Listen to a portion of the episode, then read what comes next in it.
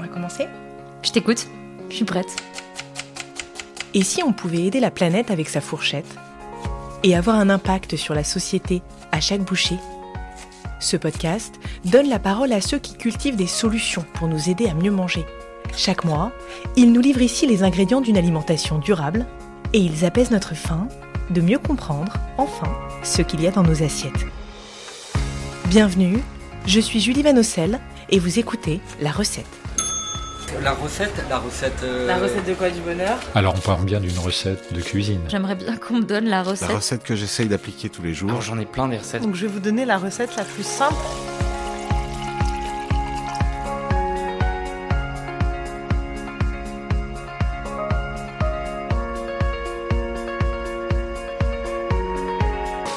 C'est parti, donc je m'appelle, bonjour, je m'appelle Gilles Davot, je suis cuisinier formateur, spécialiste de cuisine alternative. Vous sentez l'odeur du grain chaud? Dans l'apprentissage de la cuisine, de- la dimension sensorielle est très importante. On va sentir comment est le grain chaud du bout des doigts, le toucher, l'odorat. C'est aussi des choses qui vont nous aider à... Parce que, ça y est, c'est des choses qui s'ancrent, c'est des sensations qui s'ancrent. Ça sent très très bon. Ouais. Et c'est ça qui va nous aider à apprendre à changer notre alimentation, à évoluer dans notre alimentation, alors que de nous dire euh, euh, faut que tu fasses une fois par semaine un repas sans viande, ça ne nous aide en rien, vous voyez. C'est euh, c'est une contrainte, c'est pas lisible. Alors, comment on fait ça, du coup? Comment on cuisine autrement Est-ce que vous pouvez nous donner des petites techniques pour ceux qui nous écoutent? Euh, Et j'aimerais aussi qu'on parle de prix, euh, parce que la question du prix, elle est essentielle, surtout en ce moment, euh, en période d'inflation. Donc, comment on fait pour rendre la qualité accessible à tous? L'idée, c'est de revenir déjà à la capacité d'utiliser des produits plus bruts. Bah, c'est des solutions, par exemple, aujourd'hui, de, paniers de légumes, de, de magasins de producteurs, d'aller sur le marché. Et vous allez voir que ça coûte pas plus cher qu'en grande surface, la plupart du temps. Maintenant, ça peut coûter plus cher. Et après, ce qui va jouer, c'est comment on cuisine. Comment on est capable de cuisiner ces produits qui, quand ils sont de saison aussi, vont coûter moins cher. hein. Euh, La tomate, euh, enfin là encore, la tomate, c'est un, c'est ça devient un cliché, mais euh, quand vous avez des produits véritablement de saison, locaux, euh, vous allez avoir un prix qui est souvent euh, moins cher que la moyenne de ce, du prix en grande surface toute l'année, parce qu'il a fallu faire des kilomètres avec des courgettes qui ont été produites en Espagne, en Italie, pour avoir de la courgette au mois de février.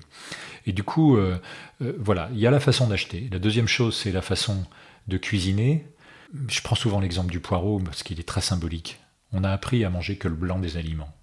Il semblerait qu'il n'y ait que le blanc du poireau qui soit bon. Et euh, bah, des fois, on met le verre dans la soupe, mais on n'ose pas trop le mettre dans les plats euh, qu'on va cuisiner, euh, etc. Bah, c'est vrai que le verre, il y a plus de fibres, mais il y a aussi beaucoup plus de nutriments, beaucoup plus de goût. Et que si j'apprends à couper ce poireau fin et euh, à le cuire d'une manière qui, le rend, qui rend sa saveur très ronde, c'est très très surprenant. On peut, avec un euro de poireau acheté, en cuisiner 95-97 centimes en enlevant juste les petites racines. Et j'en connais qui utilisent les racines aussi pour faire des bouillons aromatiques. Donc euh, on peut utiliser l'ensemble des produits. Quand on apprend à cuisiner les viandes à plus basse température, euh, on va faire des économies colossales sur la cuisson d'un rôti, d'une escalope, la cuisson d'un poisson, puisque vous pouvez euh, réellement perdre jusqu'à 30-40% en cuisant euh, la viande et les poissons à trop haute température. On peut ne perdre que 10, 15, 17% en apprenant à cuire.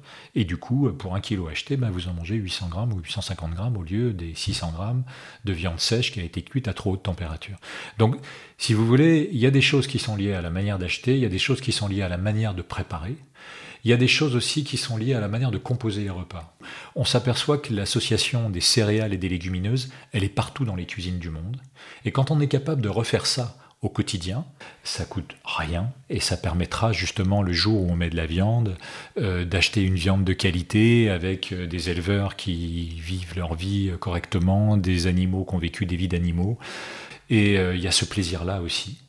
Et puis il y a le plaisir aussi euh, qui est d'être, euh, enfin, la nécessité pour que ça reste accessible, que ce soit vivable. C'est-à-dire qu'on ait une organisation, une connaissance qui fait qu'on ne va pas y passer sa vie à cuisiner. Quand on a fait cuire une céréale, même en bio, même si ça vaut beaucoup plus cher qu'un qu'un riz euh, premier prix de grande surface, quand on a appris à la cuire, on va en faire un petit peu plus, et puis le jour où on rentre, on est pressé, et ça nous arrive tous, un jour ou l'autre, et pour certains c'est quasiment tous les jours, on a déjà la matière première parce qu'on a correctement refroidi la céréale dans le frigo deux jours avant. On peut faire en cinq minutes une galette, faire le dîner extrêmement rapidement, que ce soit pour soi tout seul ou pour une famille. Et c'est des, des, repères en fait qui rendent la chose possible. Euh, c'est ça l'alimentation durable c'est que ce soit aussi bien évidemment impactant euh, positivement pour les, paysages, les populations qui vivent, la biodiversité, le climat, etc. Mais c'est aussi que ce soit durable pour nous dans nos vies, qu'on ait cette autonomie, cette fluidité, ce plaisir. C'est redonner aux gens cette capacité de faire eux-mêmes dans les conditions qui sont les leurs. Merci pour votre écoute. La recette est un podcast indépendant, alors si vous voulez le soutenir, n'hésitez pas à laisser un commentaire ou à vous abonner sur votre plateforme d'écoute préférée pour être notifié des prochains épisodes. Et surtout, si vous avez aimé celui-ci, parlez-en autour de vous, cela permettra de faire connaître le podcast. Merci.